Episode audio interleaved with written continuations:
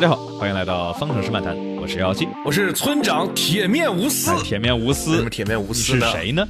因为我们要来只批判周冠宇了。好的，那我们这一场里头就可以铁面无私的批判一下周冠宇吧。那在批判之前呢，也请各位观众朋友们在这里用弹幕可以给整场匈牙利战来去打一个分啊，零到十分，精彩程度，呃，觉得特别精彩的呢给十分，觉得特别不好看的给零分啊，大家可以。用弹幕来表达一下自己的感受。那么我也来发一个，你来发一个，你你发了个多少？我们来看一看。哎，那哎哎，这这小号发的，不好意思，换个号。没事大家大家刷的都还是挺多的啊。好的，感谢大家。哎，我们看大家很多给的是五六有一分哈。呃，有些朋友不是特别的满意。确实，在周六这个排位赛这几场都是排位赛，把这个这什么玩意儿啊？这比赛，我操妈呀！我们解说就是说了。又有那朋友就是听说，哎呀，这个 F 一听说最近挺精彩呀，周冠宇什么这场比赛发车又不错，那我带几个没有看过 F 一的朋友这周入坑一下 F 一。哎呀妈，两个小时之后我说完了完了完了完了，又少了几个可能会感对 F 一感兴趣的人。你村长就一次一次的这个把潜在的 F 一苗子啊，全都得扼杀在摇篮中了，就是真的周六。排位有多精彩，周日就有多无聊。首先的话，匈牙利站是这一个赛季里超车数量最少的一场，只有十六次超车。这确实是发现什么呢？这个镜头上面这十六次基本上都出现了，所以说不是说他没捕着，就真的比较无聊。那我们要不就是说周冠宇吧？对，为什么要说铁面无私呢？就是确实我发现这个随便观察了一下哈，就是属于两边倒。大家就要不然就是往高里捧，要不然就是往低里踩啊！我觉得需要，呃，你声音没了，我们来铁面无私的批判一下村长托马斯的麦克风，你这麦克风不对。哎呀，这个液体是要是要完啊！哎，这必须要批评他一下，什么破玩意儿啊！批评完液体，我们回到刚才这个话题。就是正好呢，我在这个这个看到了当年这个叫做开封府啊，是这个宋朝的都城。这个包拯啊，就曾经是开封府的知府，所以说我学习感受到了包拯的这个铁面无私。我们今天也来这个传承一下我们铁面无私的文化，所以我们来比较公平公正的来讲一讲周冠宇的这个事儿啊。你刚才已经出了视频了，你可以先讲讲你的观点吗？好，这个起步目前来看，为什么说用目前来看呢？就是因为这些东西还是有一定的进展性，但就是以目前来。看啊，二零二三年的七月二十四号周一，我们现在的消息是，发车是车辆出了问题。呃，阿罗给出来的消息是叫 brake system strategy 出现了故障，然后导致了引擎的这个叫 fail safe。注意这块用词不是之前老出现的这个 anti stall，之前这个叫防熄火模式，这次用的是引擎方的 fail safe。我们中文应该怎么说？就是。防熄火不对，好像也是 fail safe，嗯，或者这个啊 失败安全啊，对，我们就说吧，就是就是 fail safe 模式导致了这个发车有问题。就大家也应该看到很多个这个看车载的视频啊，把遥测叠上去，就是我们看小周的车载，对吧？F 一的发车，我们每次说小周都要提这个发车是一个什么样的流程呢？不是你这个挂到 D 档然后走，对吧？你是停在那里之后切空档，然后看着灯要亮了之后拉住离合，切进一档。踩油门，保持在一万转左右。灯灭了之后，慢慢的松离合。现在的 F 一只有单个离合可以用，但是这一回是怎么情况呢？小周这里，呃，离合拉了起来，踩油门，然后这时候应该是啊，他油门踩到一万转左右，他可能觉得稍微有一点高，他稍微松了一点点油门，这个油门开度从百分之三十松到百分之二十左右，然后转速就从一万掉到六千多了。然后他觉得，呃，转速太低了，再使劲踩油门，但是他使劲踩油门，转速维持在六千转不起来，就是一个非常奇怪的情况，就是我们之前从来没有见到过这样。然后这大概也就是为什么阿罗说有这个叫呃引擎方面的 fail safe，因为他当时踩着刹车可能是 bug，目前没有更多的消息，那至少阿罗的。告知他这块有这问题，小周反应还是挺快的，感受到了踩油门转速不提高，重新拉了一遍离合，重新进了一遍程序才起来。但这时候已经晚了，P 五的个人生涯最好的起步位置一下就没了，然后就是。之后的事情了，所以我觉得，哎，不，你怎么也没有说他刹车那个部分？哦，不是，我我们我们要不这两个先分开来讲，就是光说起步，还是你说这两个是一个套一环？我觉得这两个是一环套一环，对，确实也是。那大家想象一下，自己在场上，在这个世界级的 F 一最顶尖的赛车运动的舞台上面，你拿出来了一个第五名起跑的好成绩，你之前从来没有跑过这么好的成绩，今年的车烂得一塌糊涂，你第三排起步，你发车，然后结果发现。左右各种车全都过去了，这时候你是什么样的一个心态？大家把自己带入到这样的一个一个情境下来去想一下，然后这个时候小周进入到一号弯的时候，他选择的制动点差不多是两百米左右，但这时候里卡多已经过来了，他切到了周冠宇的前面，所以这个时候小周他一开始轻踩了一下刹车。呃，但是发现刹太早了，再踩刹车已经晚了，再怎么踩都没用，有脏气流，下压力不够，所以说把里卡多追了，进阶导致了两个 Alpine 的车啊是双双退赛，所以说这个，哎，咱 Alpine 青训出来的人啊，还真的是忘不了自己的老东家。嗯，这是周的报恩，不是。没有没有没有这回事儿，对，所以我总结一下刚刚幺七的大概的意思呢，就是说，呃，在起步的过程当中呢，确实是因为变速箱造成了一些很罕见的故障，导致了这个起步的失败。然后呢，在失败的基础之上呢，那小周对于这个不熟不熟悉的车况，自然是没有一个很熟悉的解决方案，所以也导致他对于刹车点判断的错误，然后导致这个里卡多。撞了上去，然后导致里卡多撞上了 LP，LP 又撞上了 LP，这个后面这半段属于非常很戏剧的搞笑的桥段。但是我们先说前半段哈，周浩宇这个呢，就是车也有问题，那自己呢也因为这个车的失误造成了自己的失误。我认为呢，就是。我们不应该再去关注说这个事情到底是应该怪谁，因为很明显就是谁都需要怪。而且我之前有强调过这个问题，就是其实车手跟车队是一个团队，他们谁都有出错的时候。我们要做的事情呢，就是要认识到失误，认可失误，然后要忽略失误。就是不用把它每每都要接受失误，因为是人都会失误，是人都会有错误。一方面讲啊，那周冠宇是自己的这个起步部分，因为自己的问题导致失去了很好的这个得分的机会。但另外一方面来说，如果不是阿罗这个车队能够在匈牙利带来一辆这么快的车。小周也不会有机会站在那个位置发车，坐在那个位置发车。巧妇也会因无无米之炊，也不会让小周有这么好的一个，甚至在排位赛超越了自己的已经发挥的很有很好的队友啊的身前。发车的机会，所以我认为呢，就是我们不能说好的时候就是周冠宇发挥的好，差的时候就是车队的失误。我认为呢，还是要认可这个比赛是一个整体，这个车队是一个整体，车手跟赛车它也是一个整体。嗯，这个是我的这个观点非常非常棒啊，就是车手跟车队肯定还是需要同甘共苦的。有可能这次就是一个小的之前没有遇到过的 bug。我们刚才也有人提到过，说周冠宇是带着刹车，然后博塔斯没带，就是。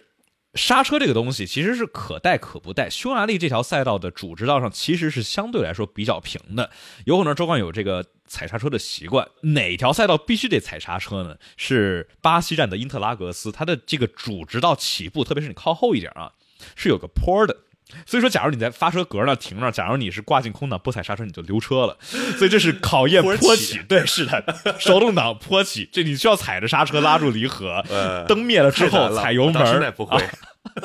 踩油门，松刹车，松慢慢松离合，对吧？所以有可能是这个习惯留下留了下来。对车辆的问题，我觉得我们可以去持续的关注一下，看看之后有没有什么新的进展。我们也看看能不能找到一些这种业内的人士来给我们解答一下。然后就是这个，像刚才村长说的，是个车手都有可能出现这个问题。我这视频里头我列了一堆勒克莱尔。表勒克莱尔两次这种杀太稳把维斯塔潘给直接或者间接给搞出去的情况，霍肯伯格当时造成的一八年比利时的飞龙在天，对吧？那个杀的那才是两个轮子锁的死死的，就刚就把阿隆索给怼出去了。然后包括什么，嗯，但是不对，我先打断一下，但是我觉得这个心态不好，就你不能说 虽然我们失败，但是别人也失败呀，这个就跟对吧？很多人，呃，所以我觉得这种心态不太好，我不太推荐大家这么去想问题。我们可以就是还是再多聊一聊，就是其实首先他这个问题谁都会出。现失误，但是呃，我们也可以看到，其实不管这个车手以前出现过什么奇怪的失误，就是一般来说，对于他的评价还是会纵观他的整个职业生涯，而不是会针对那么几个点去，就是永远的抓住他不放。对啊，我觉得还是看要有大局观大局观。好，我们铁面无私的说完了这个，等会儿咱们好像说的有点快，是吧？啊，不是，还有一些我觉得可以聊的，比如说，呃，很多人觉得对吧，把这个车队骂的挺惨的，但是我我我倒是反而觉得，我很少见过车队有真的在第一时间在各个社交平台上面就为车手的失误去写一个很长的解释，就是这是车队的失误，而不是车手的失误。我觉得这个对于小周来说是一个相当高程度的爱护了。嗯，对的。相当于啊，给像直接公开的给小周这个背书嘛。对因为哦，不过这就说到另外一个点，是我当时看车载，这个他起步了之后，对吧？这个发现没起来，左边左右一堆车过去，小周这时候摁开了 TR。然后再开始抱怨，就大家还一是还需要注意一个什么点呢？就是我们在 F1 TV 上面看到的 TR 的声音是两个声道，一个是车载的这些引擎声，还有一个是它的 TR。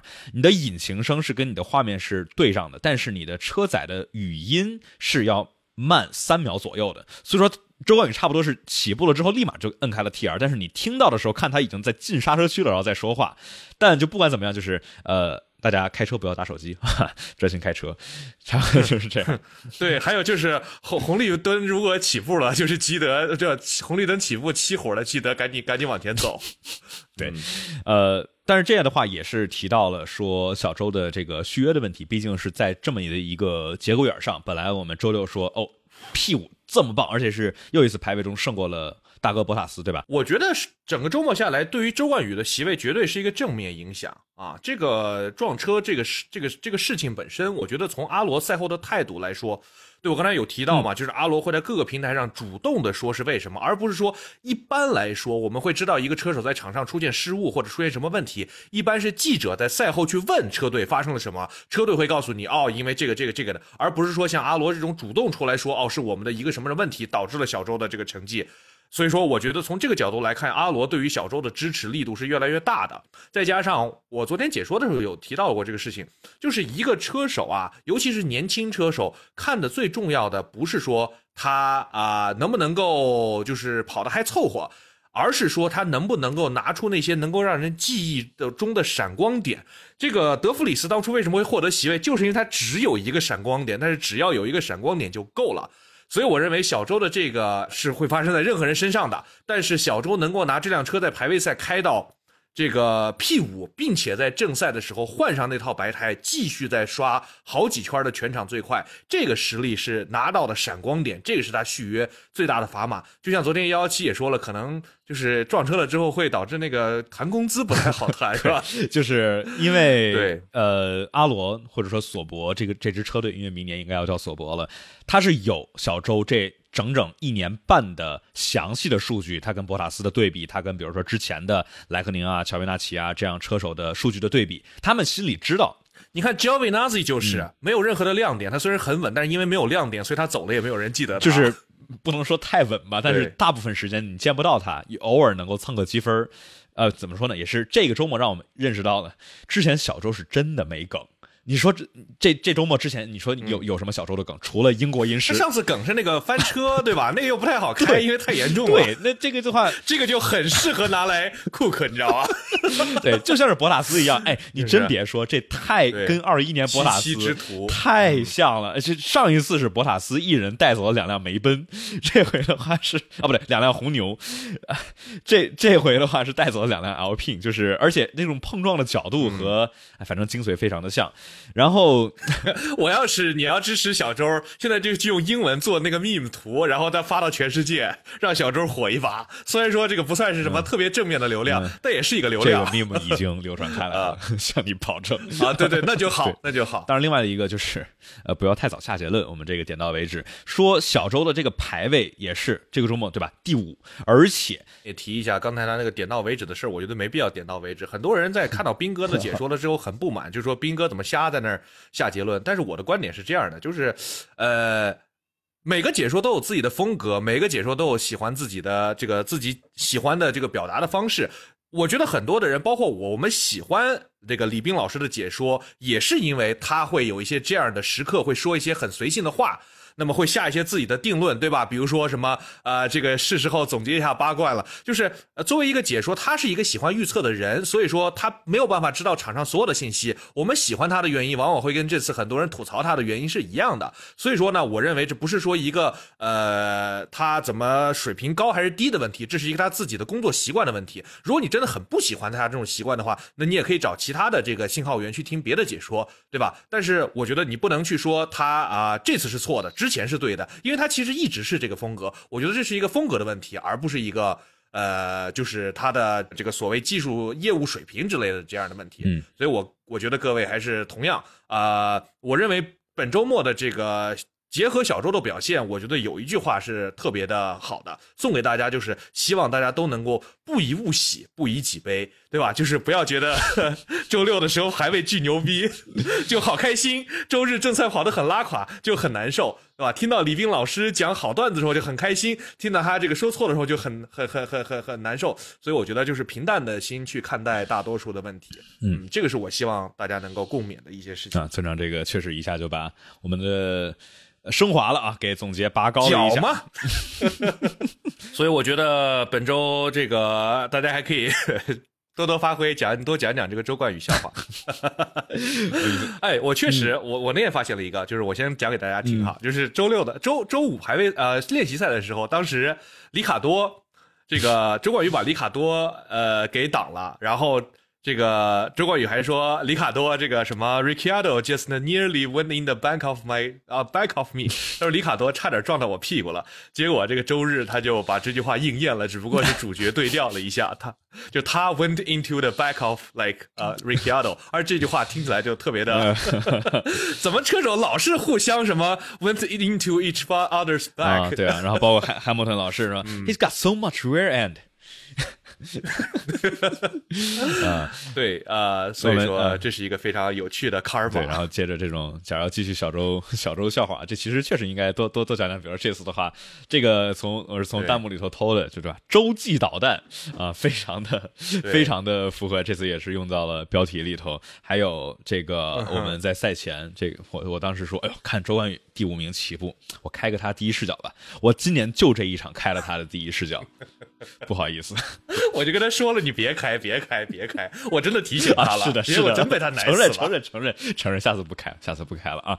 呃，好，呃，成，我们周冠宇还有说周冠宇是真正的法拉利，说他只有只有他做到了周六 go go go，周日 no no no，对吧？我们说周冠宇是这一场二零二三年匈牙利站里头排位发车名次最高的法拉利动力车辆，那也是深彻的、深刻的贯彻了法拉利精神。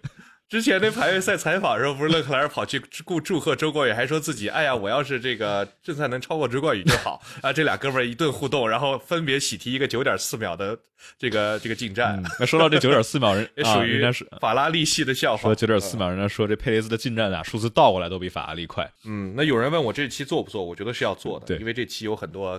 对，呃，可以拿来就是三番四四四抖的这个包。对，就比赛不太好看，但是这个呃点是真的多啊。可以，我们接着来聊。那周冠宇，我们还有更多的点吗？来。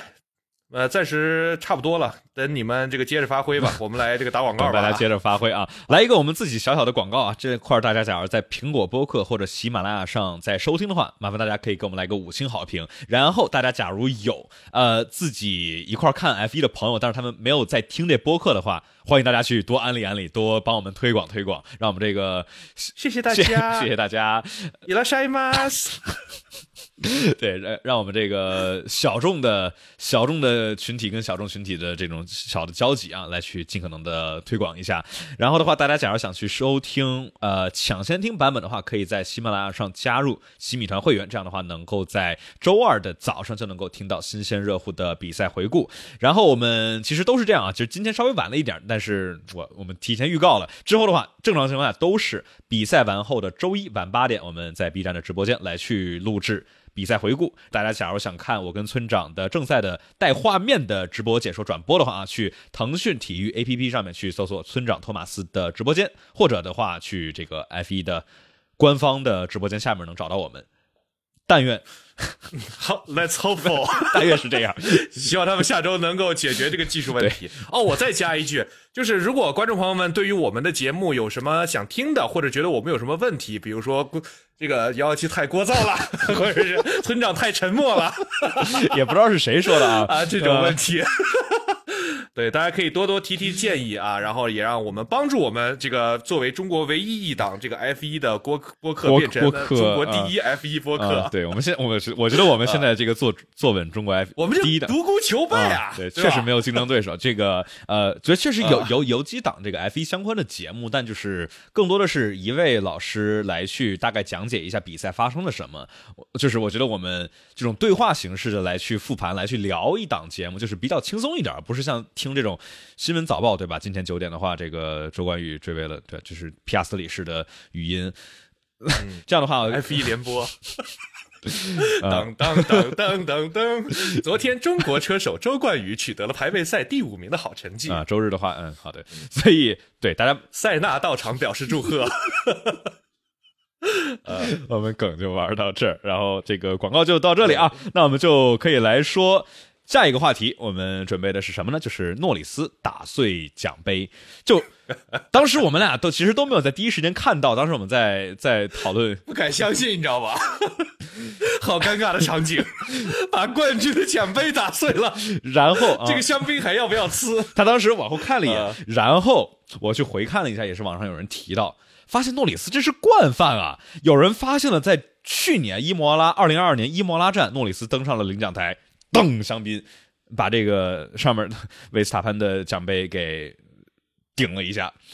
今年的银石，也就是上周，诺里斯也是上了领奖台，噔一下，这奖杯也是颤抖了一下。然后这一场匈牙利站的奖杯，就是一直大家都表示是很有特点，因为之前经常是那种什么 Heineken 啊这种很很怎么说？赞助商提供的奖杯，对吧？跟这个国家、跟这条赛道没什么太多的相关性。那匈牙利的话，也是这个以这种瓷器闻名，这也是叫赫伦迪瓷器制造厂，是匈牙利的非常有名的瓷器的制造企业。就首先，韦斯塔潘不是特别建议，不是特别建议，当然不建议了，我不建议大家打破我的奖杯。哦，不是特别介意，不是特别介意，不是特别介意。我至少至少表，因为我觉得韦斯塔潘不像是那种特别纠结这个的。这个的点，对他家里这说的是我们家这个。塞不下了都啊！对，然后所以说诺里斯也就是在采访里头啊，媒体里头都跟这个呃维斯塔潘在这儿类似于开玩笑吧，就是说啊，对，问题是人家都没问题了，非有一帮粉丝搁这儿，对吧？哎呀，诺里斯，你这下一定要被我批判一下，为什么呢？因为维斯塔潘他还小，不懂事儿。我要是不批判你的话，你就以后得上房揭瓦了。所以有一帮这个爹味儿巨浓的人，非要过去冲人家诺里斯。哎呀，很好笑。我觉得这件事儿吧，也是有一个两面性。就呃，一方面是这个确实啊，我们赛后也也是才知道，这个奖杯啊，价值四万欧元，而且是需要三十位工人来去花三个月的时间来去手工制作打造的一款非常有呃意义和这个特点的一款奖杯。但所以说，就感觉他这种都是这种很轻巧的来去，全都是以开玩笑的呃口吻来去说，而且也没有一个说哎这个不好意思，呃说不好意思把你奖杯打碎了，对吧？然后再开玩笑，他就是一直是这样的一种一种态度，可能让有些人会觉得稍微有点不爽。但另外一方面吧。假如他不打碎这个，你会知道这是这奖杯是谁造的吗？对吧？你会知会有？哎，我其实观点就是那玩意儿不应该重新造一个，那个就粘起来。以后要是维斯塔潘什么家道中落，他的孙子卖这个奖杯，绝对拍卖价格是最高的，对吧？因为有故事啊，确实有故事。这里就要给大家提到有一个这个，当时有一个非常著名的这个漫画家，不是漫画家，就是街头的那个涂鸦的艺术家，叫 Banksy。然后他当时就是有一个非常著名的红气球的一个画，当时在拍卖行拍卖，然后拍卖咔一成交，那个画唰突然被一个他们没有发现的画框里面带的碎石机给碎了。但是那个买家就是买完那个画发现被碎了之后特开心，这玩意儿得值老多钱了，因为艺术就是这样的。而且哎，那个 Banksy 那个画，我记得当时他并没有说是想。卡在中间其实是他那个装置失效了。他原本的计划是让它全部碎完，但是卡在中间了。然后结果让这个艺术效果更加的翻倍。我觉得更艺术了，这当场翻三倍，拍卖史上的奇迹。所以这一场的话是红牛打破了之前迈凯伦所持有的单赛季呃连胜记录啊，连续赢得十二场比赛，那打破了。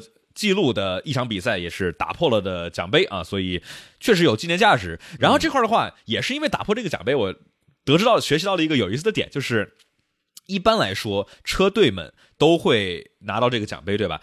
呃，拿到奖杯之后，车手肯定也想留一份但是这个奖杯具体归谁的话，是得看车手跟车队来去谈合同的时候，哎，这是其中的一个点。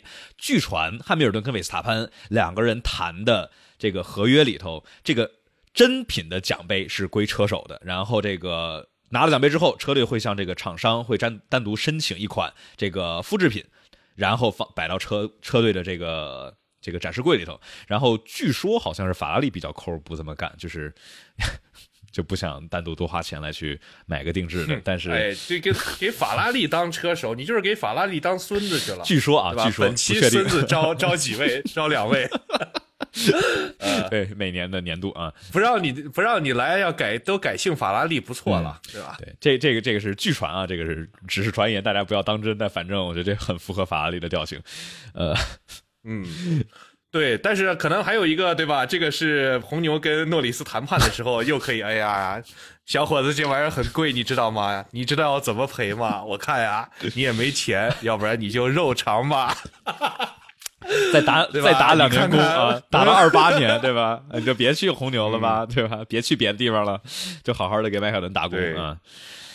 哎哎，很好的这个本子啊，如果有同人哥那个同人姐，可以拿这个来开始写啊啊。然后还有呢，就是这个诺里斯确实是惯犯了。我刚才说这个事物都有两面性，确实呀他啊，不好意思啊，有点激动。但是他总共就上了八次领奖台，呀干翻了四个奖杯，就是。破损率百分之五十，这要是这个确实得打啊！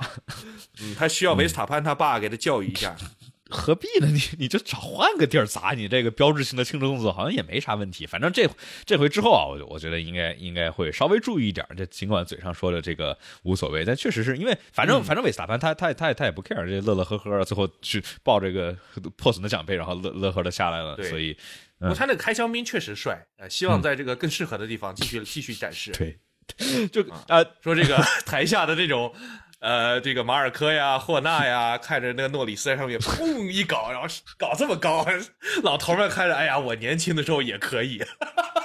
我年轻人就是猛，年轻人就是好啊！好啊，我们这个非常的这个 smooth 的的到下一个话题啊，打破了奖杯，然后这回的话也是打破的记录，红牛十二场连胜，然后这是维斯塔潘这个赛季第七场。连胜距离维特尔在一三年创下的九场连胜还差两场，对吧？我们说，假如他接下来的两场都赢，他会在自己的主场荷兰站来去打平这个记录。而且本周末的这个红牛又整了个别的记录，就是他们给惠雷斯又换了个一点九秒的胎，呃，会新的轮胎这个变了之后，呃，又刷新了这个记录。而且离他们其实当时创造的1.82秒的世界纪录又近了一步，我觉得这个记录迟早也得被打破。然后我就再一次陷入了思考：为什么就换轮胎这么简单的事情，还真就是他红牛能一直做的这么好？为什么呢？他们就怎么能够让我特别好奇？也不简单吧？我觉得这个还是涉及到很多的这种车队的。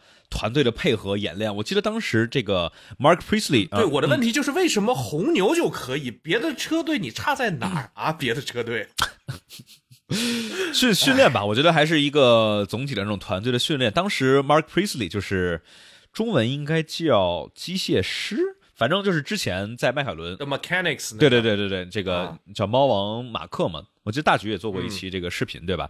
呃，就是他的这本书里头来讲，作为一名技师，因为大家就首先要说啊，有很多朋友们会觉得这个这些换胎，他就是换胎的，不，他们他们这个副业是换胎，他们主业是 是是车辆的技师，要干活的，要装车的，拆车装车，对吧？你假如佩雷兹又把车给撞了，这这帮人得修。那他们有一部分人，他们是这个叫换团换胎的团队里头，那这一般是十多来个人，都是身身强力壮的这个壮汉啊，他们的身体素质还有女的呢，现在呃。之前 Racing Point 有个女的，现现在好像没了，好像下了。我记得那天我看到了一个，是吗？或者是一一个非常妩媚、留着长发的男子啊？对，哇！但是现在 you know gender fluid，对对对，Let's move on。是的，就是呃 呃，Mark 在他那书里头也提到，就是在两千年代左右啊，这些也是罗恩·丹尼斯意识到啊，这个我们把这些技师们的。身体素质加强也是提升换胎速度，来提升整体车辆表现力的一个关键点，对吧？因为像舒马赫是算是开创了作为车手去瞄着专业体育运动员的训练规范和这种总体的训练的方向。那技师们也是这大概这一段时间啊，开始了什么叫迈凯伦有个女技师？对，所以说这个这帮换胎的话，换换胎的技师们都是需要非常严苛的。身体素质的训练的，所以我们说啥？所以说就是这个，但是当时的问题是他那个只要进站加油，至少就是六七秒。对，所以换胎的要求并不是很高。对啊，但呀，但是我觉得现在这个嗯，有一个有一个观点哈是这样的，就是为什么说红牛那么快呢？其实红牛这么快也是因为它为了营销，因为实际上你不需要那么快，你只要把换胎的时间控制在两点五秒左右，其实就是 OK 了。比如说梅奔会当时要求自己的换胎不能低于呃，我记得是三秒钟吧，呃，就是因为他们希望自己的这个换胎工不要因为追求过度追求速度而产生更多的失误。虽然说他们依然产生了巨大巨大的超级超级的失误，梅奔这些人。呃，对，但是这是一个合理的这个解释，就是其实红牛这么做也是为了他他们就是极限运动的这么一个品牌形象啊。而且你想，这维斯塔潘他们对吧？这不不干点这个，还还还能干啥？在前面巡航三十三秒啊，领先，这个真的是不干点别的，不去在维修区里头下一下 DC 对吧？然后来追求一个一点九秒换胎，就是这个换胎一部分是技师，还一部分是车手，因为你车手停的越准，你。技师就能够越快的来去进行一个操作，所以说，我之前老发现红牛这边换胎换的快的，其实更多出现的是，比如说佩雷兹，然后维斯塔潘的话，也就是当时的那一次一点八二，对吧？那那次是维斯塔潘，所以这个还蛮有意思的，也是跟不同的车手的停进站停的这个方式，呃，有一定小的关系。哎，那说到这个进站停的时候，我觉得我们可以提一下阿隆索这个后轮。可以啊，我们来说一下这个看起来有一点奇怪啊。我其实没有看到有更多的报道了，但是还是就是我们猜，大家当时在直播的时候应该也能够看到，这个马丁进站的时候左后轮突然换的停了一下，然后这技师哎呦呦是什么回事？然后我的猜测应该是什么呢？就是还是啊，这个进站了之后，车手是一档他不切空的，他是保持在一档，然后拉离合。假如他的刹车没踩好，或者他的离合稍微松了一点，那这时候一档的动力就直接。通过这个离合的咬合，把动力传输到后轮上面了。所以说，我们当时看见这个后轮转了起来，技师是赶紧啊，赶紧赶紧起来。然后在这个 post show 这块当时是呃是 Petrol 对吧？就是这个 Petrol Fittipaldi，这个现在算是主持人来去。他得多大年纪了都？不也该这个不年转主持啊？对，不年不年轻。他他去年就在，他当他也说嘛，他之前开的一些其他组别的赛事里头有过技师因为这事儿丢手指头的，呃，还是很危险的。对，因为你想，你你当时还好，马丁的人的这是人是手刚要扶上去，还没完全拿稳。轮胎转起来，他赶紧撤，哎，没事儿，对吧？最后没有人受伤。假如他手已经抓上去了，轮胎箱假如顶上了，这时候，比如你松了一下离合，那轮胎转起来，对吧？那几接近一千匹的马力，对，那相当吓人。所以这这这这还是挺危险的，好吧？那我们就聊一点这个开心的话题吧，我们就聊聊里卡多吧。里卡多 大牙回归啊，这周末非常棒的一个发挥，可以说是对他来说，除了周冠宇这么一小下，呃，算是。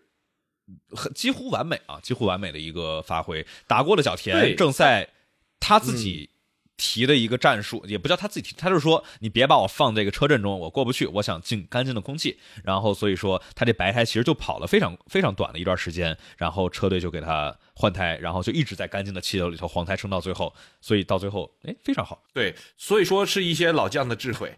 呃，这个我我一直就说，我的观点就是，呃，评评价一个车手，他的这个绝对的速度和他的比赛的经验，可能是五五开的一个情况。你看阿隆索其实真的速度还有那么快吗？呃，可能他已经不复当年的最巅峰的状态，但是他依然可以通过自己非常丰富的经验，比如说拿捏自己的进站窗口时间，对吧？我们可以看到塞恩斯也在朝这个路 发展，已经开始多更多的去积累一些比赛的经验。法拉利磨练出来的车手，对吧？这是基本技能。对，都是法拉利出身啊的车手，都有这样的大智慧。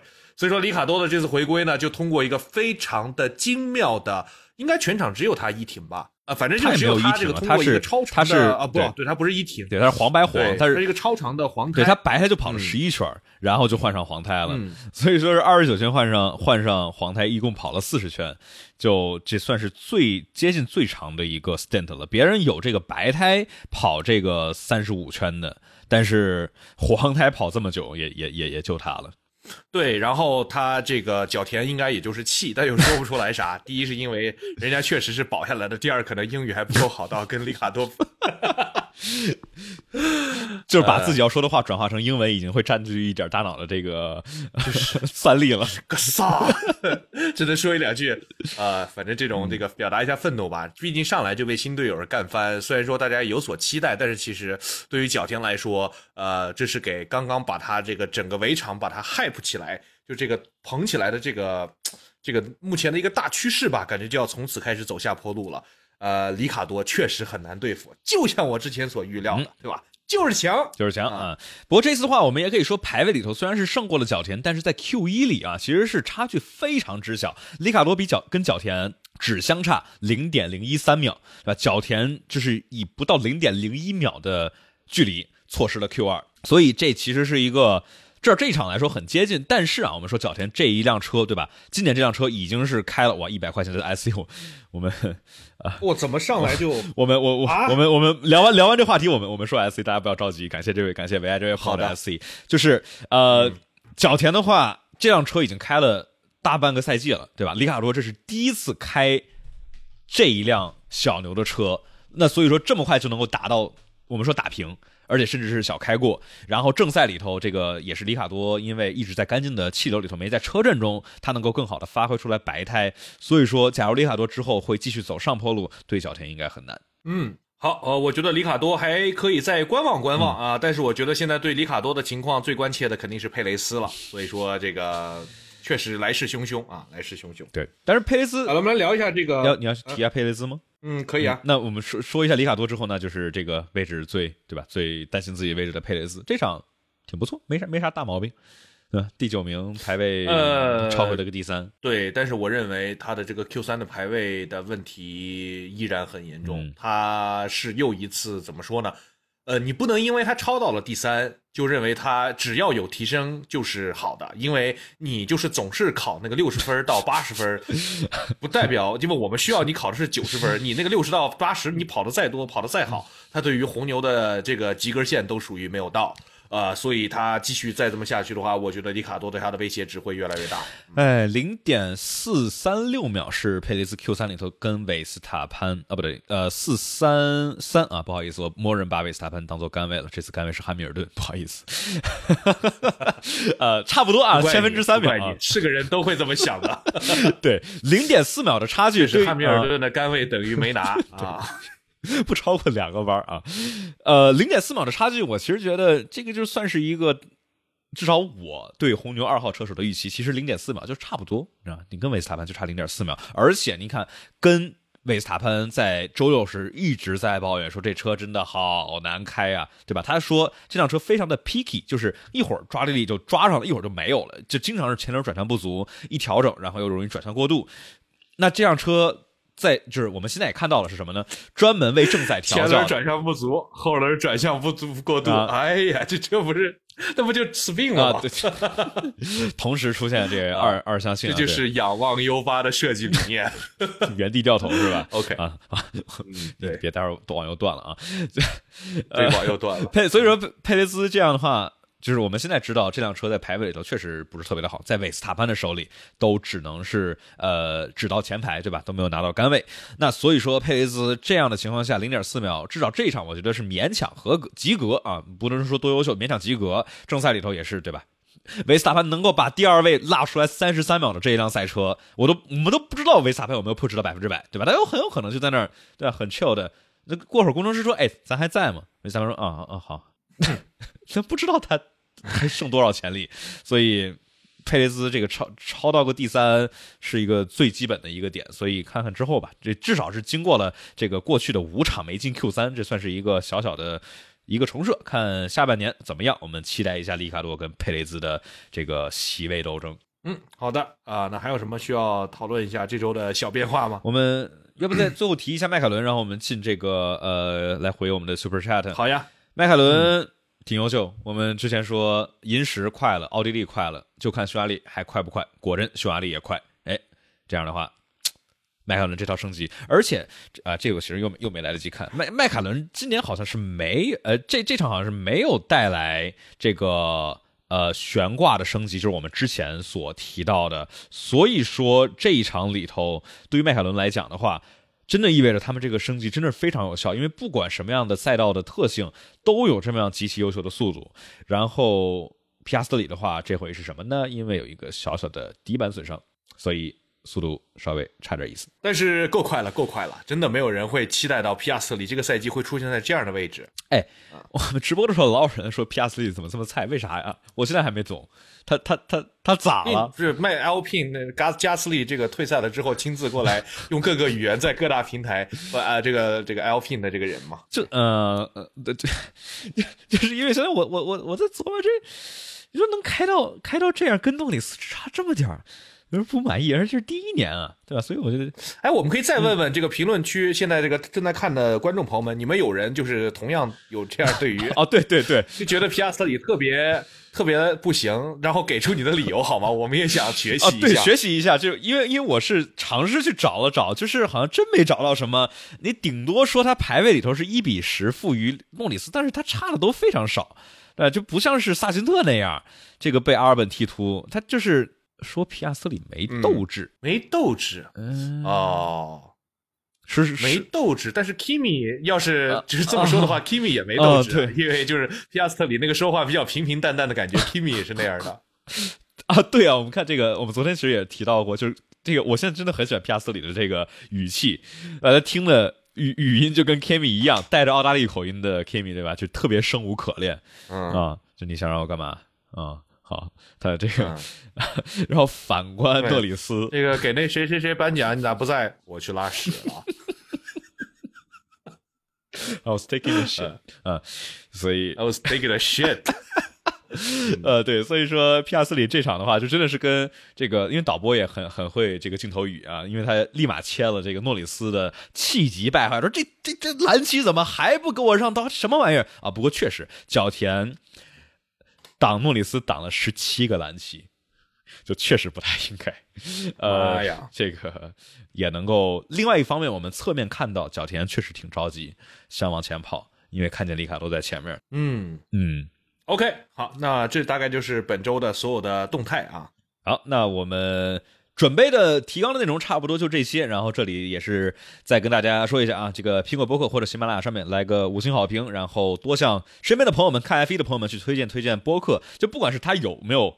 听说过播客这个东西，对吧？假如他没有听说过的话，那安利让他入播客，他只要长了耳朵都可以听播客。对，就交给这个让拉他入播客坑的任务就交给了你们。然后大家假如想听抢先听版本的话，加入西米团会员，能够在周二早上收听到新鲜热乎的比赛回顾。呃，想看我们这个直播带画面的解说的话，腾讯体育 APP 啊，这是手机上面去下载腾讯体育 APP。生态直播去搜索村长托马斯的直播间，或者在 F 一他们腾讯的官方 F 一直播间下面能够找到我们。然后之后的话，每次也就是下一周周一，理论上是晚八点，我现在不是特别的确定，但应该是这样。然后大家假如想进群的话，可以来去私信我，然后给大家发我们的进群指引。那今天的话题是不是就差不多到这儿？然后我们进入到自由讨论环节。好，我们来回答 SC 吧。好的，我们攒了好多的 SC，来来来，感谢大家的支持，我们一一并回答一下啊。比赛直播回放的话，大家也可以在那个腾讯体育 APP 上面找到。还有这 APP 说的好绕嘴啊。嗯，APP，大家想听我说 APP 还是说说 App？我觉得说 APP 好像可能懂的人稍微更多一点，所以我就在我在。我们回顾一下刚才都有什么 SC，一个一个来，一个一个来。这里感谢 WWW Drive for 的 KL 说村长后面的话好有文化。等会儿这个，哎不对，这是这是这是这是这是这是上周的，这是三个月前的。等会儿不好意思点错了。好，那就趁他找的时候，我们先来聊点这个乱七八糟的啊。这个 这个 SC 对不应该叫 SC，我们要说中文，我们这个叫做闪亮。啊！醒目留言，问题，醒目留言，醒目留言，人家逼着不是我之前一直说醒目留言，然后观众会说你你在说啥？我说 S 啊，醒目留言，大家大家都知道，这是付费提问嘛，对吧？付费提问，拷打法拉利啊，呃，确实也很也可以卡打，但是这周法拉利没整什么新活，这还是那老三样，老三样，没没没点儿让车啊进站，哎呀，这都。讲了，你说对吧？这都二零二三，非要把自己搞成一些什么文学名著啊，经典必读，对吧？就是让一代一代一代的人都读着同样的，对吧？这再搞下去，法拉利整成《西游记》了，对对吧？变成了永存留痕的经典了。好的啊，找到 S C 了啊，这里我们从头来。首先感谢 Rod 龟还是 Gui 对吧？是 Gui 还是 Gui？说欢迎村长就位，开始啦。好的，感谢这位朋友，我们现在结束了。好，感谢 W W W Drive K L 说村长你痛失了三个粉丝，我昨天拉人入坑失败（括弧悲剧）。呃。对，确实，确实是，对不起你啊，我们代表 F 一向你谢罪了。哎，哎呀，真的，我们想这个赛季已经过了英国站、匈牙利站这几年也都很好看，这两场都不行，就排位可以。今年最好看，大家觉得今年最好看是哪场？大家可以弹幕里头提一下，你觉得呢？澳大利亚，澳大利亚这个竞争也差点意思。你说老这破比赛，除了靠重启，还有什么希望？对吧？我觉得只有澳大利亚这种强行用。规则来制衡这个比赛，才能出现一些比较有趣的结果了。哦，沙特其实挺好看的，因为沙特有韦斯塔潘追佩雷兹，然后这个 T R 上面拌嘴勾心斗角。大家觉得摩哦摩纳哥哇，真的哎，摩纳哥竟然在今年这一众这个垃圾水平线之后，摩纳哥变成比较好看的那一场，不管是排位还是正赛。确实，摩纳哥挺好看的。西班牙站其实也还可以，小周拿分然后追击、超车什么之类的。但是这种胜利的悬念比较少。就别找补啦，这不行就是不行。自己头拔高个嘛。我们不是说这个，有朋友想推荐各位啊，我自己都想好了。你要真想拉人，你先等下个赛季先看一场，你再决定要不要拉，或者你要不然再等一年，二五年，对吧？哎，或者总得轮到。啊，好看，或者就这个标准的老三样，这个极速求生，对吧？极速求生、极速风流，还有 Grand Prix 啊，Grand Prix 不太适合拉入坑，Grand Prix 适合呃铁杆粉丝来看。但是这种戏剧化一点的 Netflix 确实确实适合入坑。你等着那皮特，他能拯救 F 一，对。就等等人家什么时候复工了啊？可能什么时候开始制作了，这个剪辑啊、拍摄什么之类的完事儿了再说。啊，我们这边的话，感谢别太认真幺二零二说能接受车手失误、车队失误，不能接受往下结论带偏了舆论。就这个的话，我觉得刚才村长也是也提到过，就是呃，有的时候我们在实时解说的时候，其实我觉得我们其实也肯定会有过这种。就是说，哎，这什么问题或者什么问题？然后之后，我觉得我我记忆特别清楚的一个点，就是去年巴西站，我当时说，这为什么要给韦斯塔潘五秒钟，对吧？这明显是一个呃汉密尔顿没留空间。然后这是我赛后之后看了这个走这个遥测数据才发现，哦，对吧？韦斯塔潘这果真是高，你直接看画面真容易看不出来。他你看了数据才发现他高了十 kph 入弯，所以这大家都会。所以说我就老说幺幺七。总是解说的时候左右逢源，啥结论不敢下，我就替他把这活干了。我幺七可能也是被当初那个不同的一年吓怕了，的风格。这个的话，我这个对也是不同的风格。我们的搭配起来就是你们要这个找事儿可以来找我，我比较这个耐扛，我适合多叠一点甲是吧？这个反正。对，反正就是不，而且我当时的这一个好处是，就是我一般节目都周五出嘛，大家情绪都平静下来了，该骂的已经骂完了，已经盯到耻辱柱上。周一出节目的，比如说你就要小心谨慎，大家还在气头上，而且周一上班心情肯定不好。对，早上好不，这个过了周末早起了，憋了一肚子火，被老板骂了之后回来一看，这什么说的什么破玩意儿幺幺七，哎，给你点彩啊！对，所以是呃，这个大家都都都可能会有的，反正我觉得我们作为这个。这个内容创作者啊，肯定都是尽可能的来去呃更加的严谨，然后来去尽量的呃公正客观的来去看待和呃说这些事情。下一个，下一个，这里的话，呃，感谢千禧之诺这位朋友的 super chat 说，就问村长，匈牙利这期视频你做不做吧？梗有了，整活也有了，精彩也有了，做做做做做做。大家还是要多发 SE 啊！你看这发了 SE 对吧？村长就其实刚才已经说了，我们我们 我们不会因为这，我不会因为这个，你们就让我做我就做，对吧？咱这个是一个属于看心情下菜，对吧？这样东西咱们好，它是客观的好，它就客观值得被做。好的，然后这边的话，呃，感谢唯爱的这个一百块钱的 Super Chat 啊，非常感谢这位朋友的 SC 说，村长，我想问一下，如果 F 一的预算帽变成 NBA 那样，必须要花。一个最低的额度，多花一块交两块的税，连续两年超出研发限制这样的。这个问题是这样的，我不同意。原因是什么呢？就是呃，这这个东西，这个东西在 NBA 叫奢侈税嘛。那对于呃 F 一来说，我们要的是让这个比赛变得更平均。但是如果依靠财力的话，法拉利不烧死你啊？你让这个法拉利说这多超一块就交两块，法拉利整好。我先买十个啊亿包包年对啊今年就先这样，明年再整二十个亿，因为法拉利的成绩好，他就能够通过卖车把这个东西补回来。那你威廉姆斯呢？你烧五个亿，那你就死了。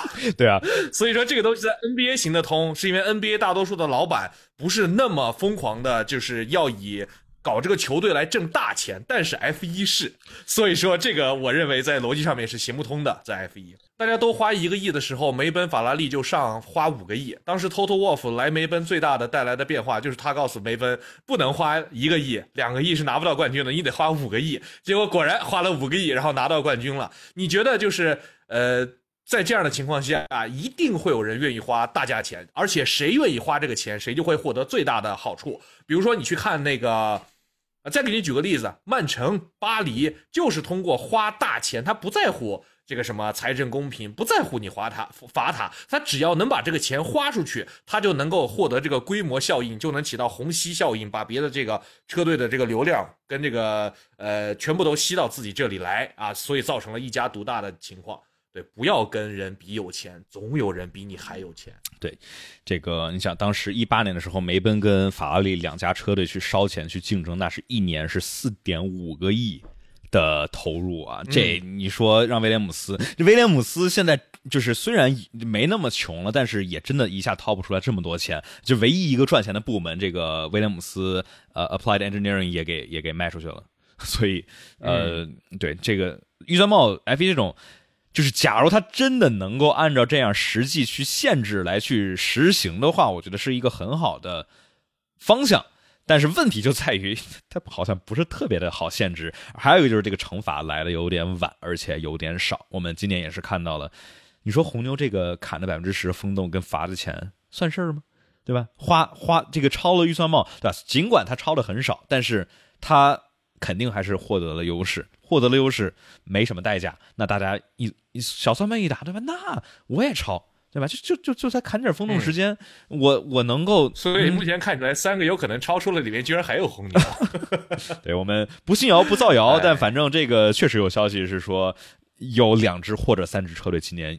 呃，去年也超了，所以，哎呀，拭目以待吧。然后这个周末，这个 FIA 呃发表了一个说，这些所有关于预算超预算帽的这些谣言，全都是胡言乱语啊。但是去年我们也听的是这么说，所以，嗯，对，FIA 就是。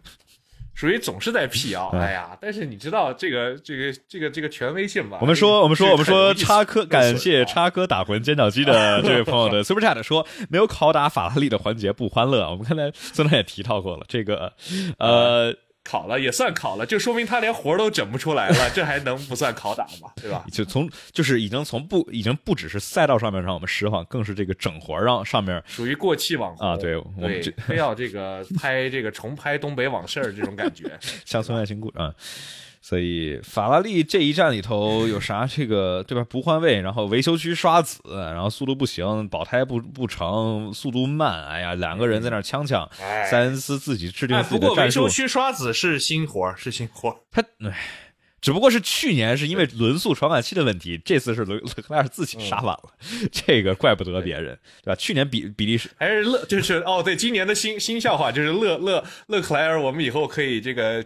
管他外号叫叫乐子，潘子和乐子，对啊，整点乐子啊，来点乐子，维修区维修区乐子啊，对吧？所以，我们好说完了法拉利的这里的话，是感谢 T L P 这位朋友的五十块钱的 Super Chat 啊，非常感谢这位朋友的支持。说村长和幺七好，想知道你们大学选择专业时的想法，铁粉要面临港大工程专业分流，或者想和当年的自己说什么？你这个好像我们俩都不是当这个做的东西，都跟当时大学专业好像没太大关系。呃，就不是一个 可能我有一点点关系，就是我开始讲体育经济学，算是属于有一个这个传承一点点吧，也就算。但是大多数我在讲乐子，所以这也不是大学学。对，然后我的话，这个大学学的计算机，在这个比如做点 F 一的数据分析，写点代码有点用，但是总体来说。好像没什么，没有太多相关性，所以我觉得我们两个是最不是特别适合跟大家说这个大学专业学什么的。呃，但是两个数据点还是能说一些的。好，你来。我觉得能能还是能讲很多的，就是我认为呢，就是啊，但是我们的情况可能也不太一样，毕竟时代也变了，然后呃背景可能也变了。其实很多的人呢。关于大学学什么这个点，最重要的是你要去学一个有一有一些人的观点就是你一定要去学一个自己就是除了大学之后再也不会学的东西。我有朋友就是硬让自己学了计算机，因为虽然他这辈子后来也再没有做过计算机相关的事儿，但是他认为就是如果大学不学这个话，你就这辈子也没机会做了。呃，刚才这个朋友说他是什么港大的什么理工分科，呃，面临港大工程专业分流。假如是工程下面细分，那我猜，比如说是想，比如说细分到机械工程啊，想搞 F 一去学学气动啊，有可能对，呃。我觉得专业的这个事情还是要跟自己的未来打算比较挂钩。比如说，你要是家财万贯，可以这个专心去搞科研，然后那你就按照自己的兴趣往它发展下去，说不定你就是为人类，对吧？创造新的奇迹的下一个伟人。那如果你要真的是就是认为自己期待，呃，首先是有一个对吧，找工作，然后过上一个比较好的生活的话，那你确实。多去看一些哪个行业最近在起飞啊，对吧？比如说这个最近国内的火箭行业确实在起飞，呃，对吧？这个宇航啊，各方面这种其实，哎，其实空气动力也有关系啊。包括我有一个朋友是做那个什么微重力下的燃烧，然后我觉得这个也是相相当相关的。它这个低可以去这个。呃，比亚迪研究这个发动机 DMI，呃，高可以上火箭去研究发动机，所以说就是看看大趋势，相关的行业其实考量一下，都是呃不要逆势而为吧。我觉得这个是一个我的主要的观点。对，就是这个呃，反正我觉得，我觉得我总体还算年轻，所以这个经验啊，还我觉得不太够足以给大家那个分享人生经验，对吧之类的。但反正我觉得大概也是就是。理想的状况肯定是你感兴趣的专业，也是未来能够赚钱的专业去学它，那肯定是最理想。但是学土木，身体好啊！你看搬砖这个活儿，对吧？你要不学土木，你还没啊？来，但是不学土木，来学各行各业都有机会搬砖。来学生物吧，对吧？来学有机化学，对吧？这都是造了一批的生化环材嘛，他们叫对吧？听说 对。哎，但是他刚才提了个问题，挺有意思，就是如果你会对自己的很年轻的自己说个什么呢？呃。要不你先来，我我我得想想。要是我，哎呀，我可能会对自己说：“小伙子，其实你也可以尝试着申一下哈佛，万一进了呢？” 我当时就是，后来就越想越后悔，因为我觉得，对吧？就是如果你申了被拒了，你也就算了，但是你没因为没申，后来就觉，因为我当年的申请吧，我后来才意识到，就属于那个打了一个特别特别逆驰的一个点，其实。当然了，我这是在想屁吃了，但是就是小伙子当初其实可以试一下，万一呢，对吧？当年太怂了，要有要有想法，对吧？呃，我想当年的话，反正就也是就是说继续多试试吧，就各种各种东西都试试，因为。反正大学里头，肯定大家一定尽可能的去啊，不要爱上彩虹六号会被封的。但也 当初你也不一定啊，撸的主播，对吧？那也许就不做 F 一了，对吧？所以说这个彩虹六号这个东西，这个既是祸也是福吧。这个也是当时因为做了这个呃游戏的 B 站，然后现在转到现在，这阴差阳错。反正就是大家假如是大学或者这种年轻的时候啊，多多试试东西，多去找找这种。也有可能自己感兴趣的点，也许对某些奇奇怪怪的东西就感兴趣了，然后之后呃就从业这方面了。反正年轻就是机会是多，多去试试。好，我们这边的话，感谢 Miku Miku Dump 这个这位朋友的 Super Chat 说，马丁怎么一直没有大升级，相对速度越来越慢，要走当年粉红梅奔的老路了吗？这个东西，呃，我我觉得到时候应该可以找李青老师再再聊一聊，请教一下。上次我找他问的是迈凯伦的升级，然后他说不知道，所以我这么的话想来，我觉得我问他马丁，他估计也不知道。你看，这种就是有有科研精神、搞技术的人，就是有这样的特点，不想随便下结论，对吧？要要要追求一个严谨。但反正，呃，马丁应该就是大概来讲就是。逆水行舟，不进则退。迈凯伦在飞速提升，梅奔还不错，对吧？然后法拉利也还行，所以说导致这边马丁没有往前前进。而且匈牙利这一站里头看起来，这个对车辆调教也是挺有考验的。你怎么样去平衡你的正赛中的轮胎的损耗，你的长距离的平均速度和你的单圈速度？比如红牛就是，维萨班就是说这个排位这车巨推，超级无敌转向不足，对吧？这这跟经常就，但但是正赛里头开贼顺，所以这种的话，这个平衡好不好找？那有可能就是马丁调教没调好，加上车辆没有更进一步的升级，所以说在这个竞争中被拉了下来。好，下一个问题啊，我刚才被一个新的问题伤到了心，所以现在有点沉默。你先接着哦，好的，我待我现在还没看到新的问题啊。这里感谢 Charles Not Leclerc 说，哦，这位朋友又是一百块钱的 SC，非常感谢，非常感谢这位朋友的对节目的支持。说汉密尔顿跟夏奇拉这周有什么进展吗？呃，By the way，今年最大的升级可能是村长的摄像头，我们来看看之后还能给村长搞点什么。毕竟大家这个 SC 基本上就是给我们这个节目。就基本上就是给村长升级点东西，对吧？升级点麦克风啊，升级点摄像头啊，大家可以理解成大家的 SC 就是来去贡献到让我们的节目提升提升质量，差不多就是这样。呃，来，这不是这这汉密尔顿下下就得问你，把这个二手二手二手设备能够这个对吧？这是直接弄给我，还得冠冕堂皇的，我这还得当然 啊，好吧。这个老汉跟夏奇拉本周我听到还是比较令人伤心的消息，因为首先呢，就是篮球圈他们那边呃，就是非常笃定的已经在说夏奇拉在跟 Jimmy Butler date 了，哎呀，所以我感觉又是一段萍水相逢啊！看起来这周也没有在 P 房里面出现夏奇拉，所以我觉得可能又是一段花花肠子就这么断了，比较可惜。哎，期待期待下一个这种赶紧出现，因为小周。小周有女朋友嘛，对吧？他要是 date 一个什么，哎，我那天听说那个谁，Black Pink 的那个 Lisa 好像在 date，呃，那个呃 LVMH 的那个他那个老板他儿子。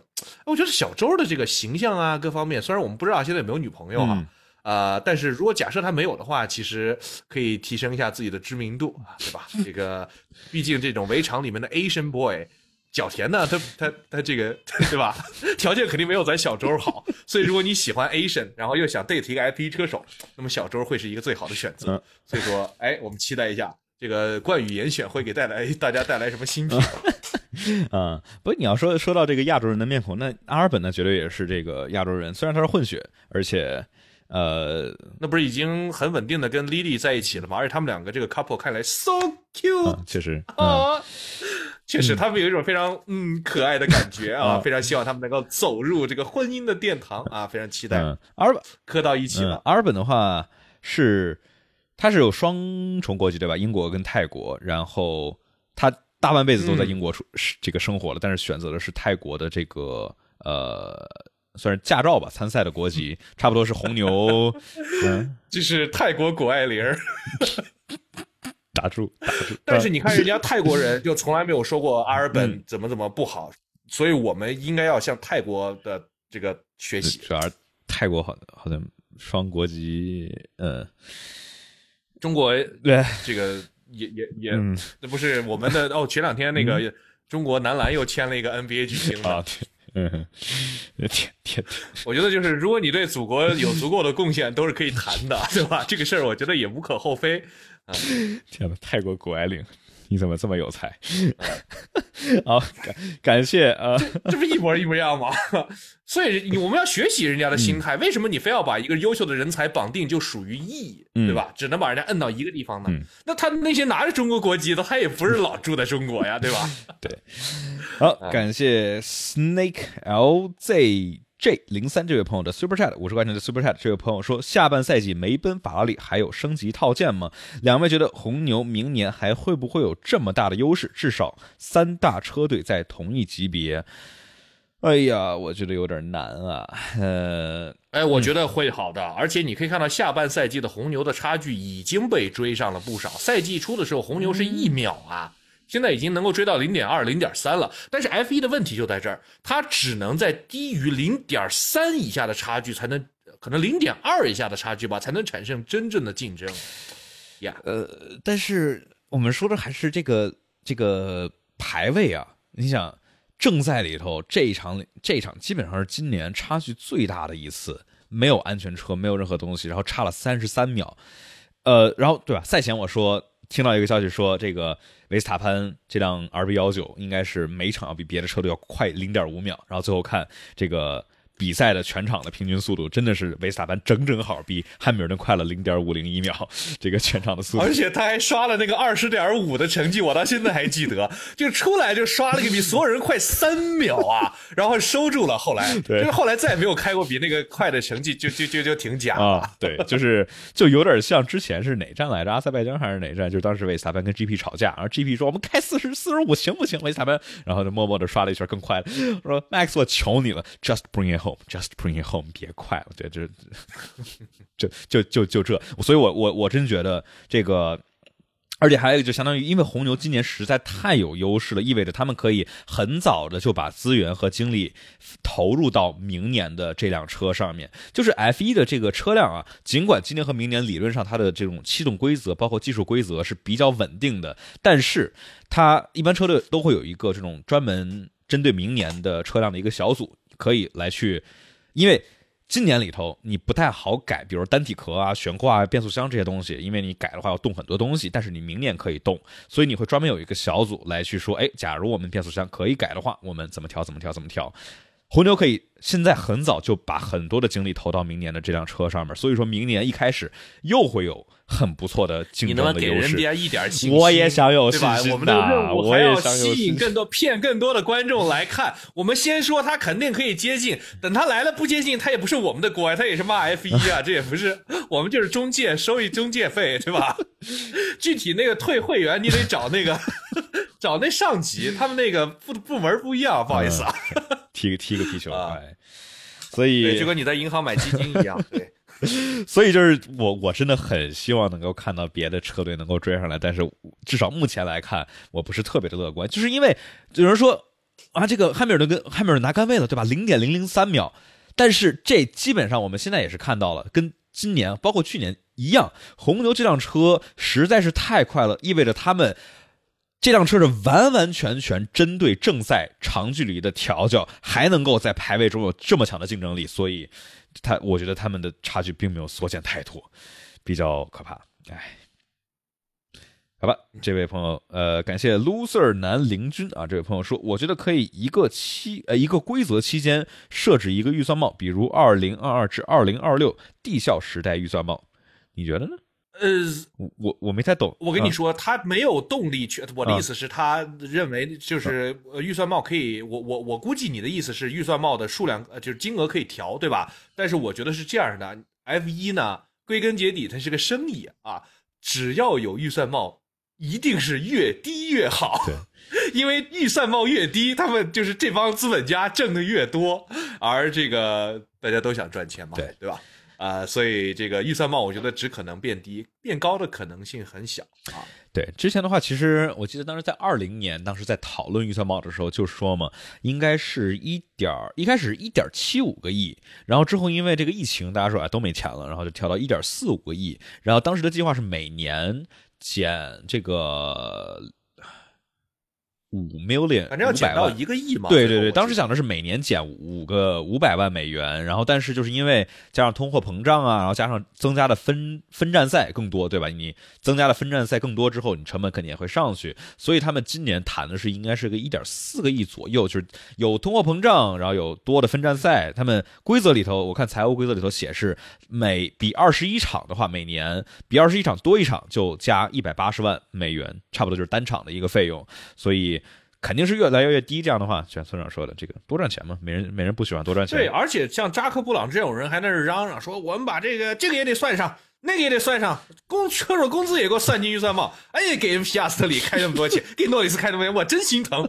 对吧？这帮资本家脑子里面想 就是一件事，赚钱，对吧？各位千万不要带入什么体育精神，那是跑步他们那帮人干的事儿。什么踢足球的老这么想，咱赛车根本不谈人情，就是钱。对，能 PUA 车手，对吧？就就不给钱。但是，所以，呃，而且最近还有很多的车队正在质疑说，这个你这马尔科到底是干啥的？你马尔科到底属于哪个公司发工资的？为啥我们在那个？这个他不是每预算帽可以给最高的三个高管的工资是不算在预算帽，也没看见马尔科呀，你这看着拿的也不少啊，所以说你这钱到底咋整的？所以大家就只要是车队就在想这怎么能搞一下对方，其次就是怎么能省点钱啊。呃，还有一个就是怎么样能够去雇到最牛的人，对吧？就这三个都想同时干得到。那假如我们现在限制了这个规则，那车队们肯定就是有富裕的钱的，想去绕过这个预算帽来去这个花高价去聘到，比如纽维啊，比如说艾利森啊这种牛的牛的技术人员。所以你想纽纽维也不是看魏。纽维也不是直接隶属于红牛 Red Bull Racing 的旗下嘛，对吧？它应该是 Red Bull Advanced Techno 呃 Red Bull Technologies 的员工。所以说，我不确定他算不算。但是纽维肯定是算在他的那个三个 overpay 的，就是超出的那个员工里，要不然的话，早就被那个车队把那个 FIA 门都踢烂了。但是我想想讲什么呢？就是 F 一 F 一这个是一个很好的例子，就是为什么这个市场不能被垄断？因为其实 F 一现在能够去用预算帽，就是因为它可以把这个市场垄断了。他花再少的钱，也不会有人来跟他竞争。所以，如果我们现在有个什么 A 一 B 一 C 一 D 一的话，说，哎，我准备投一百个亿，我就是要比 F 一花的钱更多，车更快更好看，这个时候 F 一才会有动力去花更多的钱。所以你只要垄断了市场，那么你一定要做的就是去这个剥削呃市场上面的各个 party。所以说，嗯，不要不要不要垄断，对，不要垄断，要有竞争。所以这两天车企那个就像搞垄断嘛，对吧？那个其实跟 F 一一样嘛，就是啊，说我们啊，大家联合声明，我们不降价，那不就是垄断了之后欺负市场吗？它这个不叫垄断，叫 cartel，嗯，就是就属于几，其实也是垄断。垄断的区别就是一家还是几家。对，它这是什么叫寡头和什么什么？这这个专业的术语怎么叫？就类似于这种。对，这应该是村长了解的更多。然后这里的话是感谢呃 w w w dry 特弗格克 L 说法拉利这站的新货干掉塞恩斯还保乐扣，还不让塞恩斯 push 被 Russell 干掉了。呃呃，有啥有有 发表发表一下想法啊？不是，你能再念一遍吗？干呃，法拉利这站的新的活儿啊，干掉了塞恩斯，保乐扣还不让塞恩斯 push，被 Russell 干掉了。这个的话，哦，他说最后被 Russell 把这两个人都干掉了嘛，又是他们的策略失误嘛。其实我现在已经不是很有兴趣去分析法拉利到底这个看他们的数据，看看是谁挡谁，谁搞谁。哎呀，我就这水平，互相来搞了，咬来咬去，谁会在乎你第九、第十名到底是谁应该第八，谁应该第九呢？这对吧？这种事情。没有什么价值，就好像考虑维斯塔潘的第一是怎么拿的一样，就是属于没有什么。对，而且加上拉塞尔这这个梅奔这辆车，这站正赛其实非常快，特别是这个最后一个 stint 啊，老汉还包括拉塞尔其实都非常快。老汉再来两圈，估计就能追上 Perez 那个佩雷兹。所以 法拉利，哎呀，哎，那你法拉利既然摆烂，那你就烂着吧。那我们也就是你躺平，那我们就看不到你喽。好 passive aggressive。我们呃来说啊，这里感谢。好帅的邓小仔一，这位朋友的 Super Chat 说：“两位好，请问村长当时做了一期越南的视频，为什么被下架了？而且现如今 F 一乏善可陈，靠规则大改来改？哎，我念的没错，乏善可陈能靠规则大改来改变吗？好，首先第一个问题的话，他这个这位朋友可以找得到村长的这期视频，就得看这这位朋友的。”技能如何啊？这个我的观点就是，其实没啥，但是就是当时不是，其实就是就是，哎呀，大家都懂的，就是其实没啥，但是都被你们害的。对对对，都是都怪粉丝啊。好，对，所以我觉得这样的话题其实很有意思。比如说前一阵那个什么新加坡，当时组织 F 一的那那个人也被抓了，因为我上次其实呃。去那个忽左忽右一个播客节目，然后聊的时候也聊到了这些问题。F 一的魅力就在于它是贯穿着就是二十世纪的历史，下半季 下半季的历史的一个呃，就是充满了人文、充满了政治、充满了商业的一个很有趣的。你越了解，会越发现它的更多的吸引你的点的这么一个巨大的一个故事。呃，就像 Marvel 一样哈，可以拍很多的这种 平行宇宙本。对，再来一个。所以说这样的故事呢，很多的啊，而且你好好去挖掘的吧，还有一些什么，比如说，比如说，比如说什么呢？比如说当时，比如说莫斯林啊，哪个？你说啊啊，比如说俄罗斯嘛，对吧？当时这个跟普京得谈了七八年，然后呢，这个才谈成的。包括他在这个呃索契建的赛道，后来其实又要去什么圣彼得堡建赛道，各种各样的没了。呃，跟他当时俄罗斯想仿制这个中东国家做一些这种体育方面提升国力和形象的事情是呃息息相关的啊，所以说它是一个很多的因素结合在一起的这么一个事情。嗯，然后包括当时这个在南非克拉米举办的这个呃 F 一的比赛，然后也是。呃，收到了很多的车手的抵制啊，就是这种关于种族隔离啊。就当时他们在当时詹那个詹詹姆斯亨特是作为解说员，然后他们赛前专门说：“哎，咱别提这个种族隔离的事儿啊。”然后那场比赛解说，亨特基本上只提了，就专门在说种族隔离的事儿。就确实，呃，对这种就是关于确实是人文啊、政治啊，然后包括对吧？这个呃前年的。呃，俄乌战争啊，这种东西其实，毕竟它是一个全球性的运动，所以说世界上哪儿发生啥东西，就都都会有，对吧？然后包括二零年的这个疫情，这其实就是不管是 F 一，就所有的体育都会有很大的影响，也是对我们现在的这套规则，对吧？原本是二一年想上的新规，推到二二年了，给我们贡献了一场二一年的精彩的比赛，预算帽啊，经济上面的这些制约，所以。确实挺有意思的，对，包括跟现在我们人类面临的这个碳排放的这个问题也是息息相关嘛，对吧？所以说，in conclusion，呃，就是包括我上一期呃就讲奥地利的时候，不是也讲了很多呃，这个为什么一个。比赛的规则应该被如何制定，应该被如何实施？其实很多人也在说啊，你是不是不应该讲太多什么呃法律的这个原理啊？但其实这些问题只有大家来讨论，就真理是越辩越明的嘛。那在我们能够讨讨论的范围内，其实大家一定要去仔细的好好的讨论清楚，不要去害怕讨论它。好的，那感谢这位的朋友啊。然后这个下半个下半个问答，这个就是你看大家也都是比较比较聪明啊。这个一个一个一个 super chat 两个问题，说呃，如今的 F 一这个规则能靠大改来改变吗？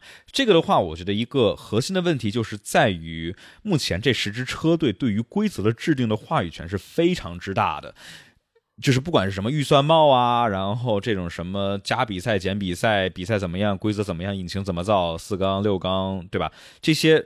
车厂包括十支车队有极大的话语权，而且几乎不管是法拉利、梅奔和红牛这种，都已经快到有了这种一票否决权。法拉利也许真的有一个一票否决权，所以这种呃确实有对，就是因为我记得是之前那个那个协和条约，他们是就就百分之百有，然后这一代我我不知道，但应该是有的，所以呃。相当于这个规则，我们法拉利没有理由放弃自己的一票否决权，他可以一票否决掉放弃自己一票否决权的决议吗？对，是的，就是那个联合国笑话经常出现这个 无常对否，呃，所以所以说规则制定出来肯定是会有非常多的这种互相的取舍呀，然后来去一种折中。比如说当时做 V 六嘛，对吧？这一代规则做做混动 V 六。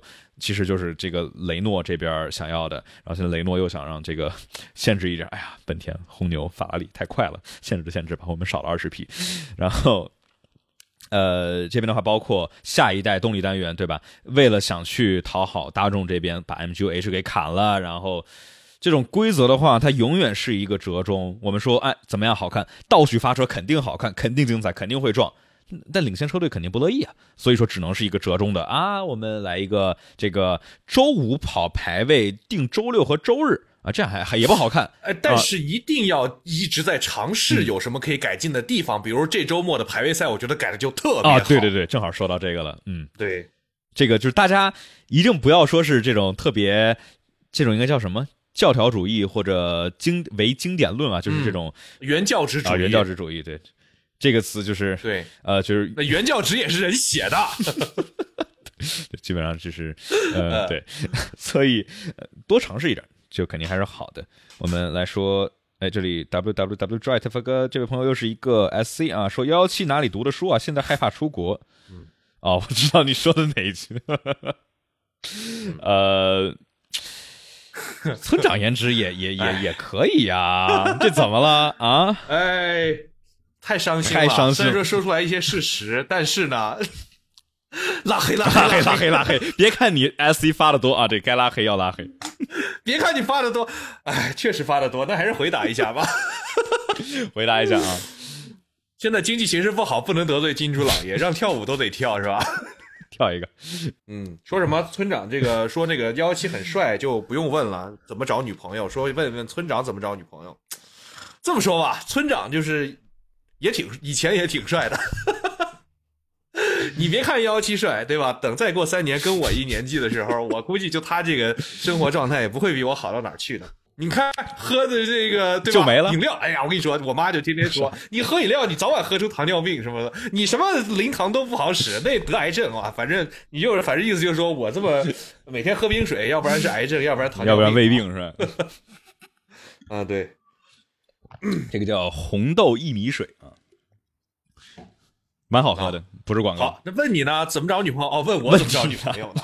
我先问，先问你，你是在哪儿读的书啊？我是在美国读的书啊。害怕出国，呃，我其实这个应该还是挺能理解。就是假如这个大家，呃，不过这个的害，这个朋友也没说害怕出国是哪哪一方面害怕出国，是怕这种不陌这陌生的环境，还是说怕语言障碍，或者这种不能融入到当地？其实我感觉很多朋友就是不要害怕，怕是对的，没有风险哪来的收益？嗯啊，对，确实完全不一样的一个环境，跟这种不管是高中还是我就这么跟你嗯说，出国吧，至少有一点，你可以自己住。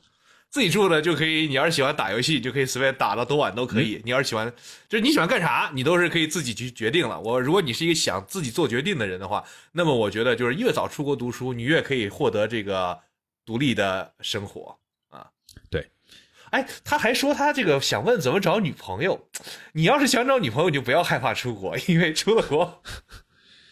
找女朋友的机会会多一点，对吧？因为你的这个生活更自自自自主了嘛，你可以花很多的时间来找女朋友，嗯，或者是去学习如何找女朋友。这个，嗯，不，我我不知道这跟国内怎么对比啊？这个可能得我们在国内的，比如说高中、大学的朋友来去分享一下。这个国内大学没有没有管这个的吧？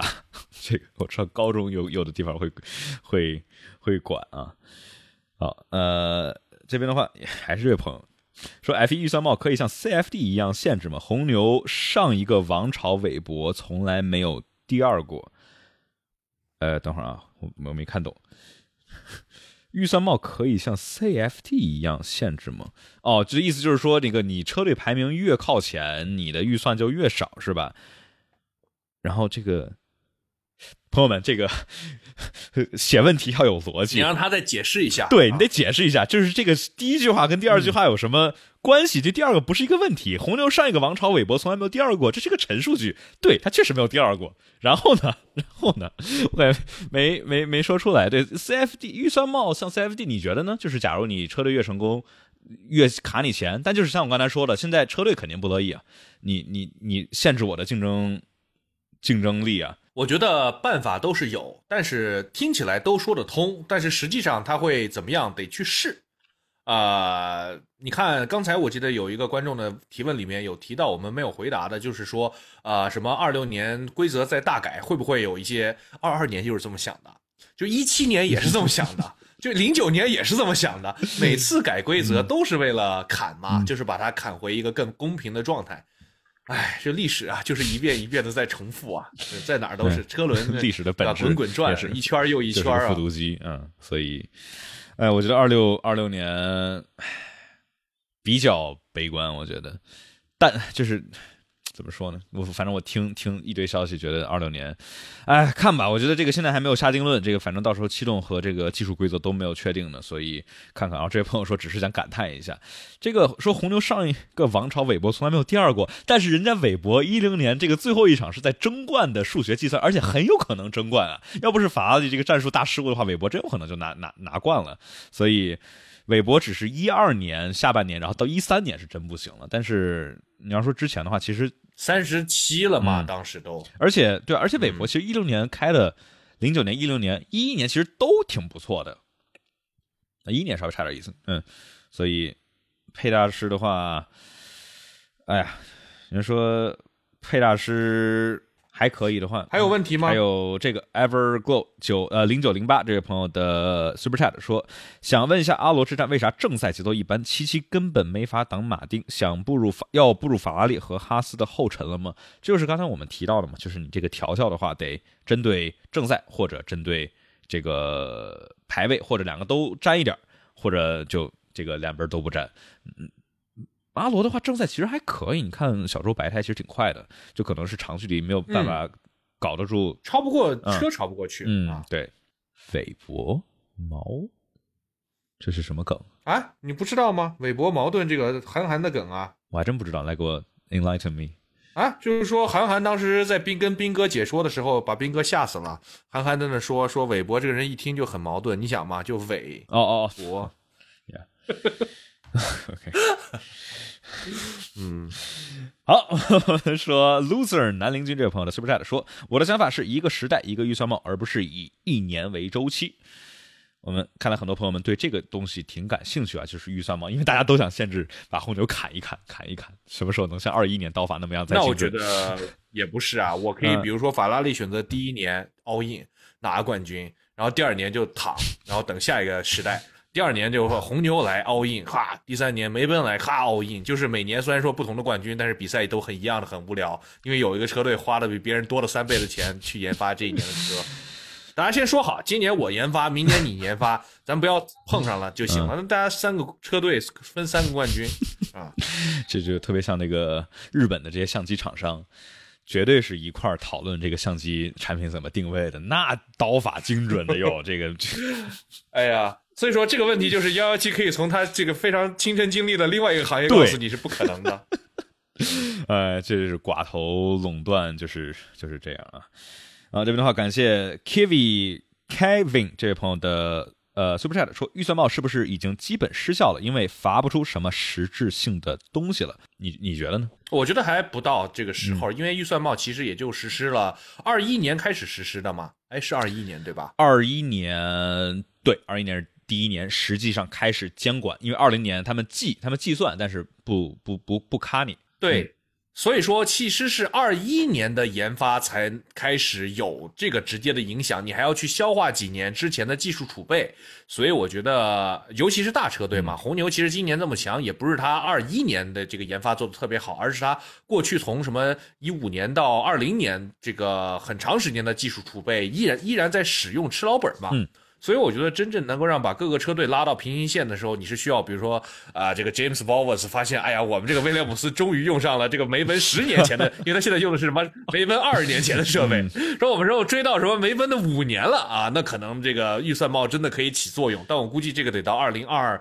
六二七年之后，预算帽这个东西啊，即使它不会让这个比赛变得更精彩，但是它会让车队花的钱更少，所以它一定会被长期保留的。，嗯对，这个肯定是会有，就是它这个方向肯定是好的，但是实际上这个作用吧，就呃，我们现在来看，就是除了红牛或者除了韦斯塔潘，其实我们看车队之间的这个离散度其实是降低了很多的，对吧？这是一两秒，一秒以内是十多辆车，所以说现在的话，除了红牛中间这些车，你看也没有一个特别明显的这个掉队的。你看，比如不管是去年的威廉姆斯或者这个哈斯，对吧？总体来说都比较近，都有这种偶尔拿分的可能。所以，但是这就说另外一个点，就是这个车队们，对吧？你有预算帽，总能给你找出来一些这个。绕着绕着弯儿的来去绕过规则限制的方法。我那天看了一个报道，我忘了是谁家的 Motorsport 还是 AMUS，就是说。人家提就比较比较旁敲侧击，你说这梅奔怎么就突然想去搞帆船了呢？你说这个红牛怎么就突然想造了一个以 F1 技术为蓝图的 RB 幺七呢？对吧？梅奔怎么就突然造了一个 AMG One 呢？花这么多的钱和精力搞一个移植 F1 到路上，对吧？法拉利。哎，法拉利这个去跑勒芒也跟这个预算帽，然后这个人多了没没地儿去了有关系，但是对吧？这都是大的厂队能够来利用这些东西。你说威廉姆斯能能能能干啥？威廉姆斯造一个 F1 相关的赛车，这不是太明显了吗？对吧？所以，哎，这挺难的，这种总能有漏洞可以钻。呃，我们再看一看最后的还有两个 Super Chat 啊，还有这里的话是唯爱这位朋友的 Super Chat 说，罗马诺利雅德新月三亿欧报价母总，并给母总一年七亿欧，二四年去皇马。幺幺七，你听见了吗？这就是他们足球世界有多么的荒蛮，十个亿啊！这就让姆巴佩去沙特就踢一年，嗯，哇哦！哇啊、哦，但是我还跟你真跟你说，我在写这篇文章还没写完呢，嗯就是沙特的这个如何最近在搞这个足球的这个事儿，其实是一个非常宏大的叙事，基本上是魔界一般的 史诗般 宏大的啊世界观来思考史诗般的足球体验。对我跟你说，这个东西不是绝对不可能啊。这个事情，呃，我觉得至少沙特能够，就是有一年的时间 在全世界足球的头条里面天天出现。你想，这是多大的曝光？会有多少人为了看姆巴佩、看 C 罗、看这个本泽马来到沙特，然后呢，哎，发现沙特这地儿不错呀，来搞点投资啊，买点这个当地的特产。所以说，这个经济效应的拉动还是很强的。嗯，所以姆巴佩这个呢，呃，你还真别觉得就是扯淡啊，真的是可可，这虽然说可能性很小啊，但是是有这个可能性的。嗯，好，还有吗？这我们的问题都回答完了吗？问题应该我看应该还差最后一个，还是有没有？呃。差不多到这儿，村长是不是该进站了？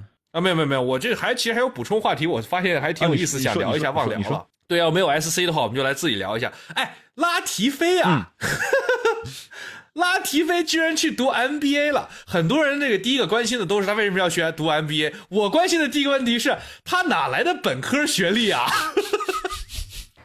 ？MBA 是 Master 啊，你得要本科学。人家虽然工作经验确实丰富，但是你本科学历哪来的？你哪有时间去读本科啊？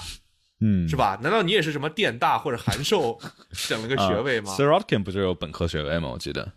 然后那谁周烈对，但是你知道很多人有，就是很多的车手，比如说 Piastri，他有高中学位，他都是说哦，我非常的 well educated，因为我就是很多的车手是没有。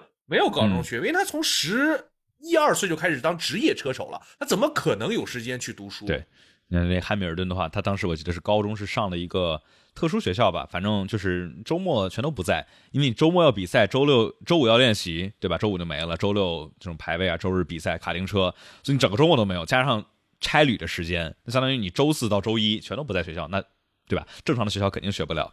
所以这帮对，虽然我们认为说这个他的经历来说可能很丰富啦，他的关于赛车的知识、工程的知识可以抵得了一个本科学位，但是，呃，就是在在大多数的国家，尤其是他读的是那个那个 London Business School LBS，是世界上最好的几个商学院之一，呃，十几个吧，嗯，几十个吧，呃，但是呢，就是我说，呃，这个学校不会。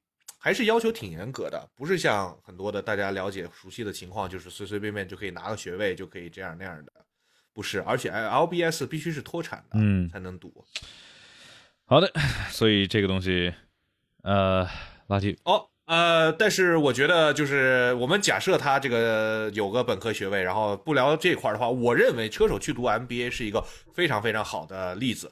呃，很多人其实都可以去学习一下，因为首先拉提菲家里有这么大的生意，对吧？要照顾。其次，你看，其实姚明是属于呃运动员当中转型比较成功的。他其实当时去呃交大就读了本科，然后又读了应该是 EMBA 吧。然后对这种其实提升自我的见解、认知和知识性的学位，呃，是一个挺有趣的方向。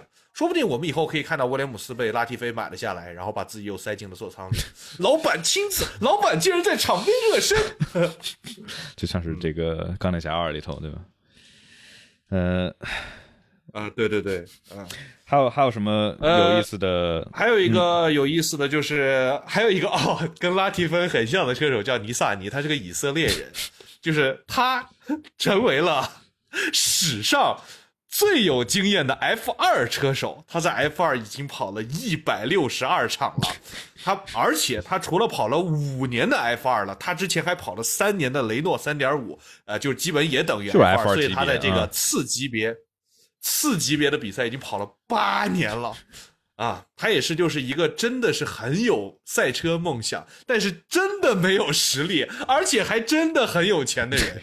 嗯，很有趣，缺一不可，对吧？你但凡没这个梦想，或者但凡没这个钱，都没法撑这么久。对，Roy Nisani，对，这个是，哎呀，跟小周一年进 F 二的车手。嗯，现在都到那儿了。对，德弗里斯是哪年进 F 二的？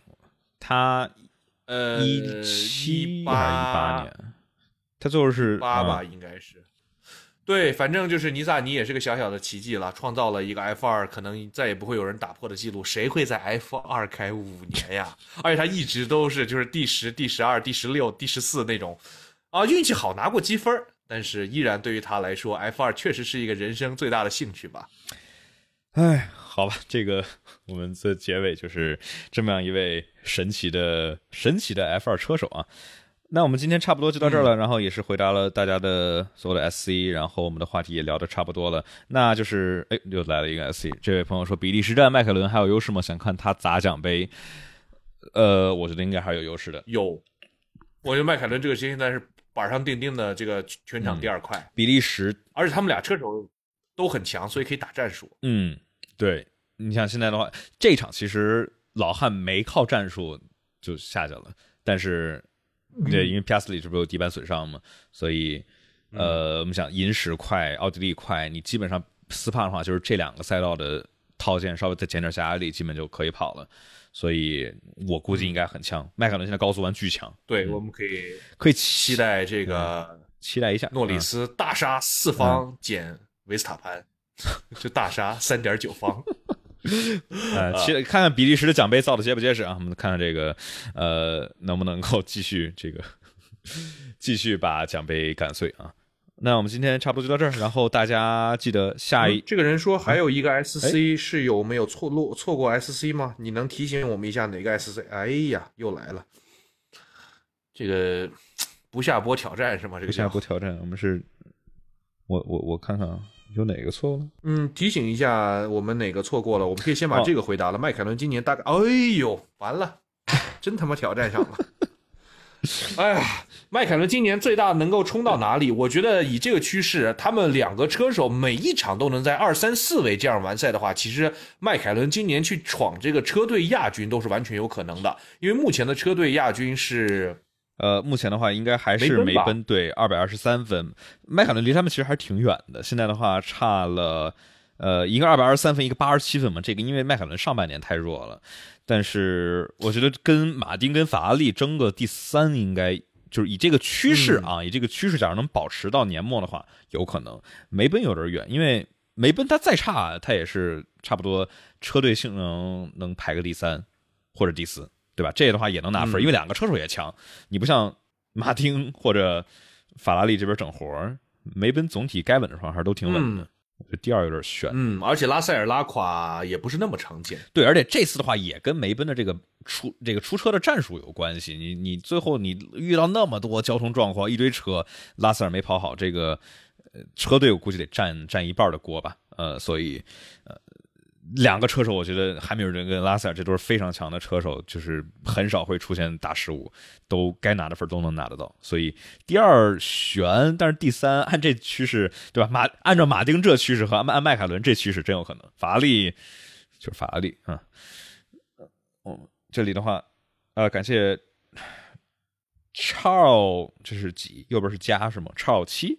哎，左边加，对，右边加，对吧？那是 Charles 七 说。迈凯伦今年最大的大概哦，就是刚才我们说的能冲到哪里？还有一个什么？就是感谢有位朋友发的这个红包啊，这个是这个这个哦，你是不是着急要去看电影？哎，就来看电影吗？